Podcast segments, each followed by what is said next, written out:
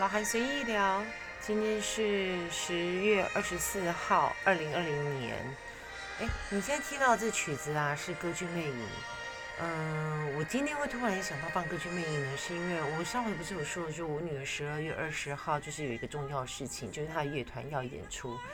那那他们这一次演出的曲目，其中有一首就是《歌剧魅影》，然后就我就突然间想到了，就是哎，对我有他整套专辑。呃，不是原声带啦，然后我还有不同的版本，然后我记得，呃，张国荣现在，嗯，对，张国荣以前也拍过一部电影哦，就是他就是以歌剧魅影作为一个背景，然后改编的，其实，哎，其实张国荣版本也蛮好看的。那我今天把音乐放远一点，因为我女儿在练琴，然后我怕那个。对，如果你有听到提琴的声音的话，对，那就是我女儿在练琴。她好久好久没有练琴了，是因为明天指挥她要考试，所以她才开始在练的。她为了今天练琴呢，就我女儿平常虽然耍耍啦，可是像她今天，呃，她为了明天要考试，她知道今天是必须要练琴，然后练琴呢，所以昨天呢，她就把作业给。就是花了一些很密集的时间，就把他作业都给处理了。那这两天该读的书呢，该写的一些课外的，因为他现在国三嘛，要会考了，就会有那什么三千八，反正就是那种复习讲义还是什么的。对哦，我我就觉得我在看着他这样子读书，我就想说，以前我在国三读书有这么辛苦吗？有吗？哎，我不记得嘞，完全不记得嘞，因为我记得我有说过，我我。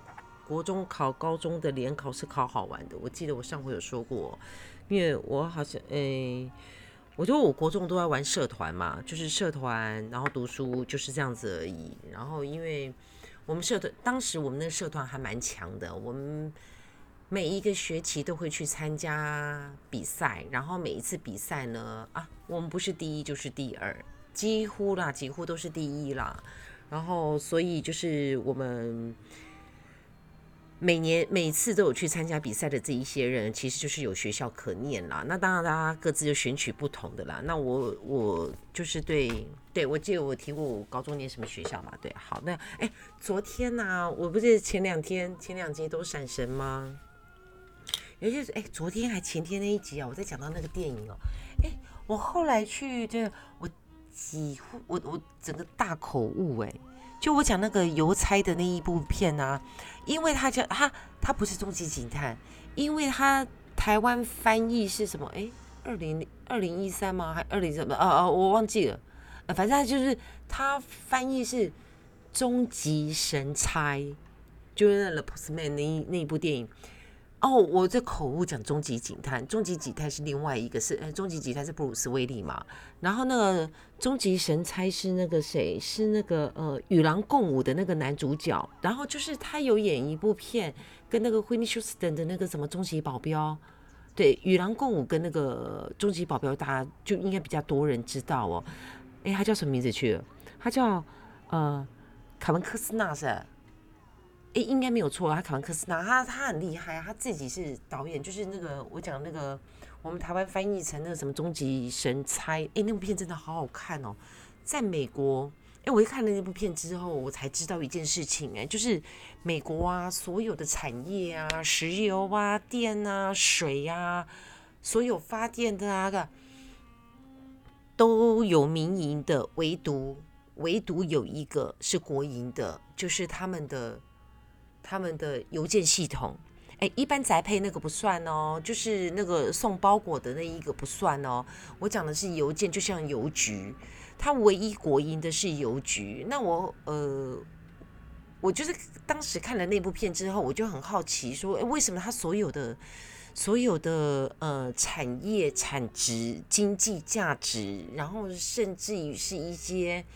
呃，限制性的资源的部分是可以民营，但是为什么就是它的邮件系统却是国营的？原来就是因为，其实你们看了邮差那部片之后，你们就会知道哦，就是人与人之间的，就是我我常提的人与人之间的温暖来自于什么？我觉得现在的社会会稍微比较冷冰，然后比较冷漠，然后比较好像就是，我觉得人跟人之间的好像都是阶段性的、短线性的相处。信件是真的能够带给人温暖的，你们看了那部片之后，就会知道，就是说，当美国是无政府的时候，那当然就是，呃，那个卡文科斯纳他演的那一个主角角色，他因为他，我我印象中他本来也不是一个什么什么什么多好的人，都有善良、都有爱心的人也没有啦。他当时好像就是因为某种因因素，然后驱使他，他就发现了一个，呃，反正我印象中他就是走进。坐进一部车子里面，然后就发现，哎，旁边有一具就是已经是白骨了。然后那个白骨呢，就是一个是一个邮差。那那个邮差呢，那个白骨邮差呢，就背着一个，反正就是身上有一些信件。那我忘了当时是什么样的一个动力哦，就是他就开始去送件、送信件。那慢慢慢慢的就是他发现到，就是说。呃，他送信件、收到信件的人的那一个喜悦、那一个感动，然后那种心中的温暖，也也许是因为呃思念被了解，或者是因为因为有被关爱，然后有人记得他，就是那种喜悦，然后慢慢慢慢慢慢的就开始有人就跟着考。凯文·克斯纳就跟着他，就说：“我也要来送信件。”其实就是这一部片子，除了在讲那个大资源、对大自然的资源水，因为你们看了那部片之后，就会发现什么最贵，水最贵。然后呢，因为无政府状态嘛，那就像呃，它就会有一点像是部落的概念了。就是各自为政，然后各自为王，谁有力量，谁能够把人给聚集起来，他就可以。嗯，这是土匪概念吗？就是一个山寨的一个概念。那首要的就会把水源给给阻挡起来。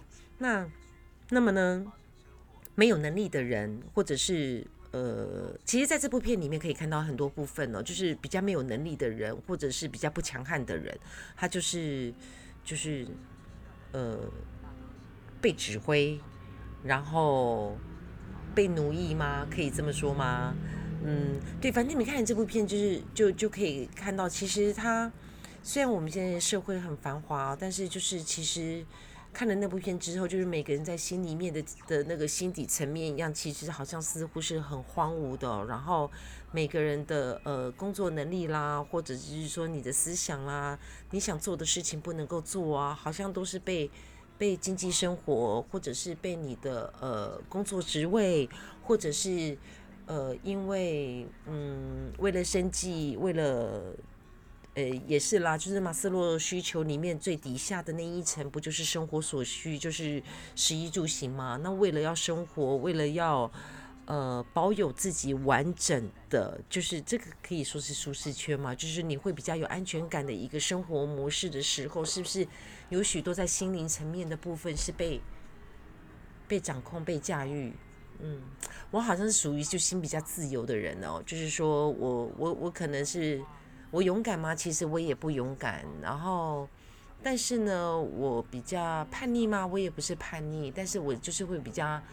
就是我，我上回有说的，我就是比较那种山不转路转，然后路不转的话，我自己可以走出一条路。我只要在这个框框里面，我只要在这个范畴里面，我只要符合，嗯，好，这有机会我们反正我就是提到，就是说，因为是我们台湾翻译成终极神差，所以我口误讲终极警探。那他是凯文科斯纳。那我在上一回有提到，就是那个什么，呃，蓝色与与，就是那个。蓝色与橘色的对象色哦，那那天我女儿听到的时候，听到我说之后，她有，她有呃纠正我，他说那个不叫做对象色，那个叫做互补色。那所以黄色跟绿色是互补色，黑色白色是互补色，还是它只是不同的用词而已？就像嗯，对啊，其实有一些就是不同用词而已。就我记得我好像之位有有提过，就是。从国外翻译过来的我们的中国字该怎么写呢？比如说芭比娃娃的“芭”，到底要不要草字头啊？她是女的，那是不是非得要来给她一个草字头才算数呢？我想，因为我女儿在在练琴，那我怕干扰，所以我今天就把音乐关掉吧。那可能不是很好听哈，有听到吗？嗯，我不知道，我要待会安上了之后，哎，其实我都是。安上了之后才回头来听，然后才发现我有口误或者是什么的。那当然就是，嗯，哦对，还有我上回提到那一个月月亮那一个蓝色橘色那一个啊，哎，那个确定是是终极警探的那一位男主角，就是布鲁斯威利。然后那一部片子叫做《扭转未来》啊，嗯，我后来仔细思考，仔细思考都对，叫《扭转未来》。然后演他小时候的那个小男生啊，胖嘟嘟的，好可爱哦。所以其实你们可以看一下那一部片，就是当你在看呃《终极神猜》的时候呢，你会发现就是人与人之间，其实这个跟破窗理论有一，就是他其实里面就是他送了信件之后，有许多人要跟着他，跟着他一起去送信件，不论是他是一个使命感，或者只是一个佩服，或者是他想要。做这件事情，那就是我们上回有提到的，就是那个呃破窗理论嘛。有人起头做了一件事情之后，他的影响力也就影响了旁边的人，也一起去做一件事情。那其实每个人，我记得我不知道在哪哪一个段落有曾经有说过，好好几个，嗯，有一个礼拜吧，忘了因为有提到就是说。我其实我们自己每一个人，他都是具有影响力的，不管是好的还是坏的。对啊，我就是好比说，像我，我最近啊，我最近有有听着，就是我朋友说说，就我女儿毕业的那一个小学啊，就是很神奇的哦，就是说已经转学的，已经转学走的家长，居然还可以影响现在还在念那一个小学的家长，影响。他偏颇的观念，这个是连我女儿一听到，一听到是怎么又就是听到这个传言的时候，连我女儿都讲说这是不可能的事情，但是那位家长居然相信了。所以其实近朱者赤，近墨者黑，应该是这样说。我有点扯远了。其实我今天只是要来说一下，就是他是终极神差，是凯文科斯纳，不是布鲁斯威利的终极警探。哦，我在绕口令哦。然后终极警探那个布鲁斯威利呢，就是我说的那个呃，蓝色与橘色是互补色，是相对色的那一个，就是他回回到了小时候和他小时候的自己在相处，然后才去反应回应，然后感受到就是说自己长大之后为什么会是，就是总而言之，就是其实他也不喜欢长大的自己了。那其实我有提到说好莱坞呃在。在某一个时段常常拍这样子的片哦，其实好莱坞的片可以可以知道，就是说，嗯，应该是这样说啦，就是说以前我们在在呃学呃呃我还在高中读书的时候啊，那时候我记得是好像导演老师吧，还是还是哪个老师说的，他有说仔细看那个好莱坞拍的片哦，好莱坞拍的片最常反映两个状况。一个呢，就是当下的社会形态。那因为这是最最容易提取材的嘛，就你当下是怎样的人，我们台湾也会这样子啊。就是你看我们台湾不同时期的，它就会展现出我们台湾不同时期的当时的社会背景，然后还有人文文化，还有当然就是社会进不进步这一个部分。这个，sorry。那另外一部分呢，就是呃，另外一一个层面就是。各位可以注意注意一下，就是您其实可以自己去回推哦。就是，诶，我们现在的这个社会科技的部分，我们生活便利的部分呢，你我回想一下哦，是不是大概这个二十年前、三十年前好莱坞就拍过的片呢？诶，各位未来有听到的，仔细回想一下哦。你看阿姆斯壮他在登陆月球的前十几年吧，好莱坞是不是就拍了登陆月球的片？然后，智慧型手机，其实我们现在的科技，我们现在的方便性，其实我记得以前有一部片子叫做，哎，那个男主角叫什么名字我忘记了，但是就回到未来系列，不是它好像有三集嘛？对啊，大家可以回头去看那个第一集跟第二集哦。对，其实他当时所所拍摄的那一个部分，不就是我们现在活生生的，就是我们的生活便利性吗？当时在看的时候啊，哎，这样子我就想到很早期的时候啊，那个周星驰早期的片的时候，那时候还是行动电话还是，哎，我好像是黑金刚还九八零零 UC，哎，大家知道黑金刚跟九八零 UC 款的那个手机吗？当时还是在九八零零 UC，就是灰色的 Motorola 出的第一支灰色，它比黑金刚再小一点的。当时他就有一个梗很好笑，当时大家都觉得很好笑，就是他说：“喂，您呃，就是电话响了。”那他就是用电话录音的方式去去回复他。当时大家觉得很好笑那个梗，可是现在电话录音哪有什么神奇呀？那个讯息传来传去的，是不是？好，我只是。哎，我对我今天，哎，我为什么最近常常这样昂扬之后说一说，我又我又闪神了？嗯，对我今天是来说终极神猜跟终极警探。哎，大家不要觉得我说话奇怪啊，因为我是随意聊，我就是在聊天呢。你跟朋友聊天的时候会正会战战兢兢的，然后会。每一个咬字都要给他注意的很清楚，然后就是很有规律性的、很有规划性的。你跟朋友在说话的时候会写稿吗？不会吧？跟朋友在聊天的时候，不就是我说的是跟好朋友聊天哦，不是一般朋友。哎，对我我有说过，就我我一直我是一个框框很多的人，我对于一些用词上来，对我对我个人可能一一般人不晓得，但是我的好朋友就知道，就是。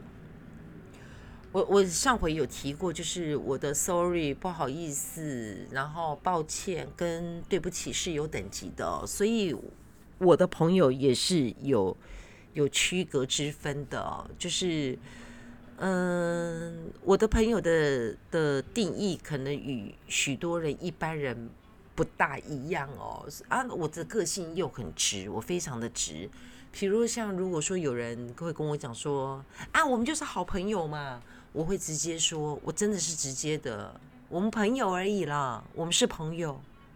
可是，哎，我朋友也有分等级耶，真的是只可以说话的朋友，还是打招呼的朋友？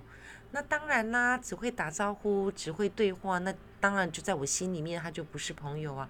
我的朋友是会，我愿意回应他问我问题，而且我会去，哎，应该怎么讲？就是每个人问我问题，我都会去回应。这因为这是一个礼貌嘛，对我我不是一个，我应该不算是一个不礼貌的人吧？对我是一个礼貌的人，所以任何人问我事情、问我问题，我都会回应。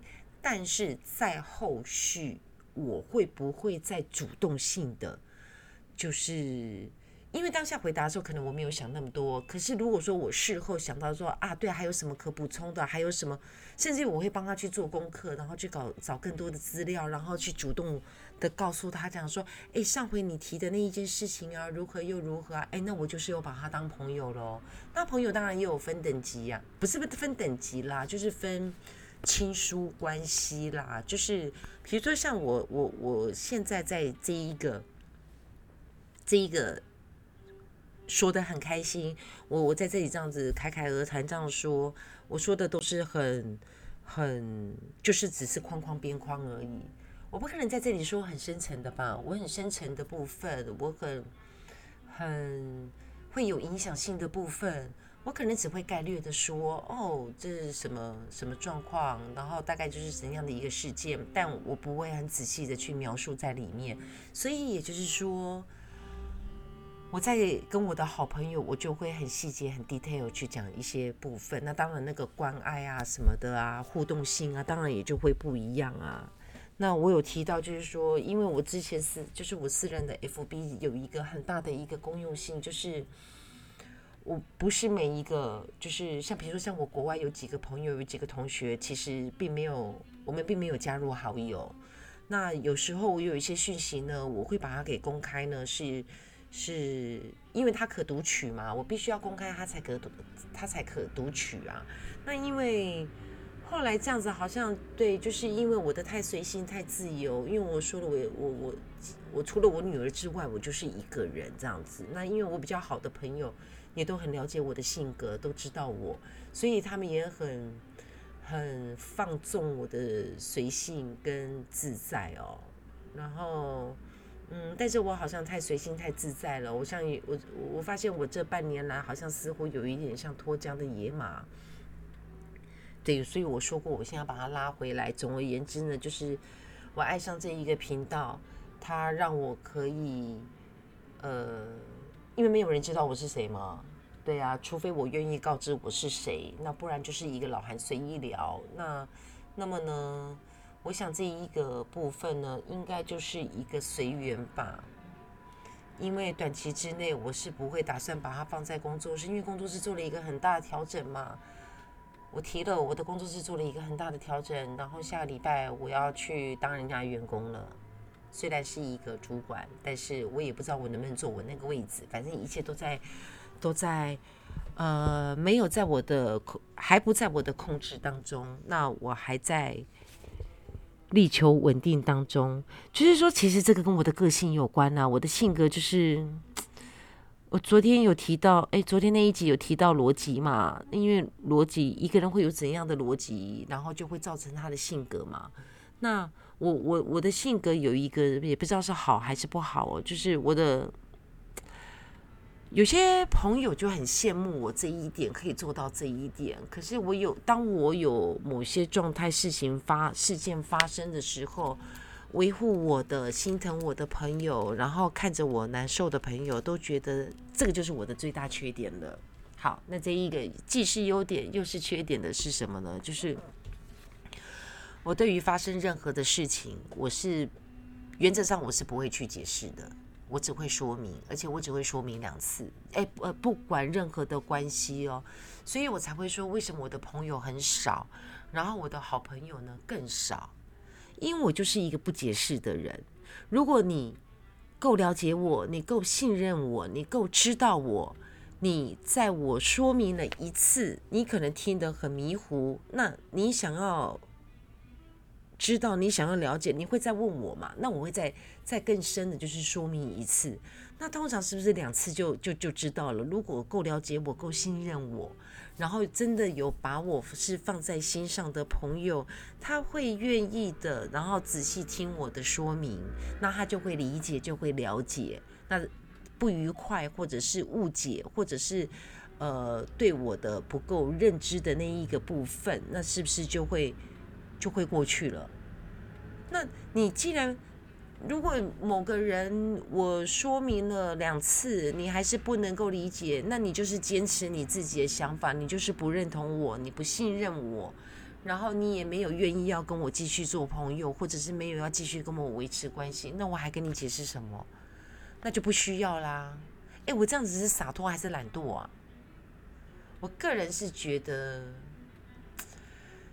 年轻的时候当然是不会这样啊！年轻的时候当然就因为就很怕人家误解嘛，然后就希望每个每个人都是都是了解我的。然后其实我是一个很在意形象的人，我很在意某个层面上，我是很在意别人对我的观感，而对我的观感是他的嗯，应该讲说他的那个嗯基础条件就是要有足够的一个信任度，就是嗯。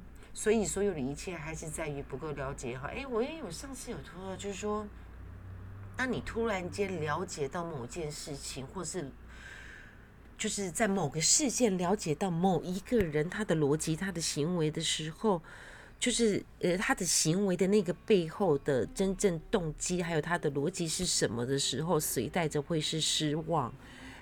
哦，我是这样说的吗？我昨天还是哪一集是这样说的吗？哎，真的哎。就是你人跟人之间相处，也许经过了许多年，然后，哎，算了，人跟人之间相处是最难的一件事情，就是还是像我所说的随缘吧。既然不信任或者是不认同，我试图，哎，真的是试图，哎，说明了一次，你没有提出疑问，怕你听不懂，怕你没听到，再说一次，啊，你忽略了我说的说明。那应该也就不用了嘛，对不对？诶，各位未来有听到的是这样吗？那是不是就不用了？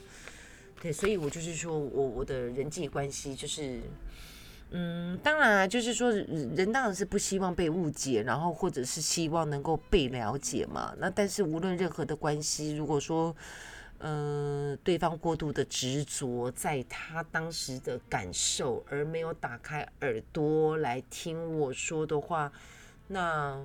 我就会把它给解读，就是因为不认同我、不信任我，然后不了解我，那就是我刚刚说嘛，那这一段关系也就不会被我认为就是有有在继续的需要啦。对啊，我人不同的年龄需要的朋友的关系是不一样的。人到了某个年龄了之后呢，追求的对追求的应该可以用“追求”两个字哦，不外乎就是一个。那个已经不是心灵上的感动了，我觉得心灵上的感动，那只有在爱情上面才会要有一个心灵上的感动吧。哎，对，爱情这种东西是不分年龄的哦。对我爸七十几岁了，他跟他女朋友哦，我看着他们两个谈恋爱，我的妈呀，跟年轻人一样。不过我有点期待啦，就是希望以后我在我我退休了之后，我还是能够就是能够遇到一个伴，能够有对，因为我。说人的心里面其实是有很多的抽屉，它放着不同的需求，所以我才说我很多人都不能够理解，就是为什么我我很多时候是怎么分的那么清楚的，然后怎么会跟一个人的关系可以拆分开来？就是我与一个人相处，在跟他说话，或者是在跟他相呃对待的时候。常常会以不同的角度，那也就会有不同的态度。就是刚开始不了解我的人会觉得，哎，你这个人是人格分裂吗？不是，其实是因为不同的立场对话。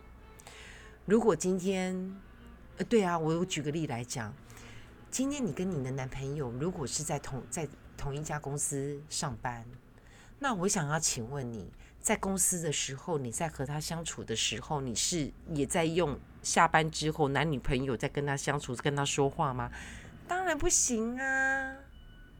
我的当然不行，可能会有很多人不认同哦。可是，不就是应该公私分明吗？不就是一码归一码吗？我这样子算是冷静吗？算是太理智吗？可是人与人之间相处。常常会出状况，会出许许多的问题，不就是在于关系没有明确的分清楚，现在是什么场合，现在是什么地点，现在，哎，我举个例来讲哦，你们俩男女朋友在公司领老板的薪水，然后做事情，用男女之间的情绪因素再去做事情，哎，你们对得起老板吗？我是以老板立场讲啊。啊，那各位，各位领那薪水，你也想一下嘛。如果说你今天自己是老板，然后对嘛，你就知道我在说什么嘛，就是这个意思。嗯，今天真的是老韩随意聊哈，想说什么就说什么，就是这样说。哎，我对象社也说了啊，我应该说。嗯，找个时间呢，可以去看一下那个《扭转未来》那一部片哦。就是如果说你现在觉得你的你的工作，然后你的生活，然后你长期相处的嗯工作伙伴啦，或者是你的好朋友啦，或者是你自己的另一半啦，你觉得你自己有不被了解，或者是呃有被孤立，或者是有被冷落，或者是有不被被。呃，有不被关心，我也建议你们去看一下那个《扭转未来》这部片哦。就是说，你去回想你自己，然后其实自己可以从从自己的性格里面，然后也许去去找到温暖哦。当你当你想要从别人的身上得到关爱、得到温暖的时候，试想着你自己是否有给别人温暖。那也许会不会就是说，对方还来不及，呃，对方还没有感受到你的温暖，然后所以我就说，其实仪式是很重要的。我有提过，就是我跟我女儿之间有很多的仪式，我跟我弟弟的那一双儿女也有不同的仪式，我跟我不同的朋友呢有不同的仪式。那因为这个仪式呢，就是我说的，就是大家都在追求什么小确幸啊什么的，我不是我在追求小火花。当我的每个我跟朋友之间互动的每个仪式，就是一个小火花，而我们之间的情感就是这一些仪式，这些小火花，慢慢慢慢慢累积，慢慢慢慢慢堆积，然后，嗯，就未来有听到的，试着和你身边的另一半，试着嗯对你，就是你你可以试着去对着你你在意的那一个人，然后你的呃。重要的工作伙伴也可以有仪式啊，比如说，呃，早上一杯咖啡啦，然后或者是鼓励他啦，然后夫妻之间留纸条啊，对啊，我以前最爱留纸条给给男朋友，就是我会留纸条，然后会写信给对方，然后嗯，所以啦，当我不再留纸条、不再写信的时候啊，他们会觉得，哎，你怎么突然这样子？殊不知，啊，当然就是冷淡了嘛。就是你做了什么事情，我我我有提过，就是我不会主动提分手的哦。那但是当对方做了什么事情，或者是我感受到什么的时候，我才会开始冷淡。而我冷淡的时候，我不是，嗯，好，对啊，反正这个以前说过，之前说过了，好，在这就不提了。哈不啷当的，今天呢又说了，嗯，我女儿到现在呢还在那边，对，因为他是中提第二部，他到现在还没有给我拉到。歌剧魅影，我要出去听看看他，我要出去看看，关心一下他的他的恋情状态是怎样了。然后，嗯，今天是星期六，欢乐的星期六，嗯，就这样子。哎，这个月好像快要月底了，十一月快到了。哎，我们家，嗯，好，今天老韩随意聊就到这边。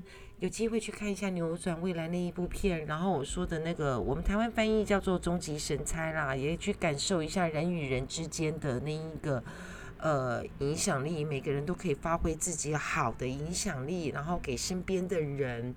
那嗯，像有一些人就在做有影响力的事情啊，就是我说我有说过，就是呃，人为了要生活，要赚取所需，有分职业跟置业嘛。对，我之前有提过，那置业是些什么？就是具有影响力的啊，医生啦、警察啦、律师也可以算是嘛，对不对？律师可以算是吗？律师好像没有办法哈，他有其实律师是没有办法维护正义的，各位知道吗？因为如果有有稍微了解一下，就是法律上的条款其实是。一条抵触一条的，对，就是讲案例。OK，好，这个不管。然后像老师啊，也是置业啊。像，其实我认为有一个职业，它应该是置业哦。但是我们现在台湾的社会真的是，Oh my God，就是记者哦。记者他应该是要。他应该要是一个置业的，他怎么会现在变成为了收视率，然后为了要台与台的竞争，然后为了要抢新闻，怎么会变成这样子啊？就我我说了，就是我新的那一份工作，因为昨天就是我的老板接受老接呃接受采访，那他就一开始的时候他就觉得说，哎，我应该要在旁边就是了解那样子。那反正就是我虽然还没有上班，但是我昨天已经进公司，就是跟。跟我的老板就是不算是开会，但是他就是让我了解公司的现有状况，然后投资方还有公司现在要做的案子，已经在做的未来计划做的，然后还有就是媒体的那一个部分。对，就是我在想说，我我其实讲到这个，突然间感慨啊，就是记者他应该是一个职业，他应该要有一个导向。哎，对，这这个部分的话，各位可以去注意一下，就是欧洲的。平面报纸他们的那个报道方向，他们的那个版面是如何的？就是他们的头条是什么，而我们的头条是什么？有机会大家可以去做一下那个比较哦。嗯，好，老韩随意聊，今天到这边。我刚刚中午的时候，就是我煮的姜母鸭，我应该炖好了吧？我要去吃。好的，天气越来越冷了。嗯，秋天，确定秋天到了吗？哎，好像，嗯。秋天确定到了，我发现今年好像有比去年比较冷哦。去年的十一月的时候，我还在穿短袖，可是这两天我已经开始穿起长袖来了。嗯，尤其是昨天，昨天那个我们老板在接受采访的时候，在外面的地方，哦，那个风吹的真是凉飕飕的。嗯，好啦，祝大家周末愉快。礼拜一到礼拜五呢，大家都是能够心情愉快、工作愉快的。礼拜六和礼拜天呢，希望和你的家人、和你身边的人、和你想要见面的人能见到面，然后呃，一切都是开心的。那我不说你今天有小确幸，希望今天呢你也有小火花，让你今天的生活呢有一些点点滴滴的不一样。好，老韩随意聊，今天就到这喽，拜拜。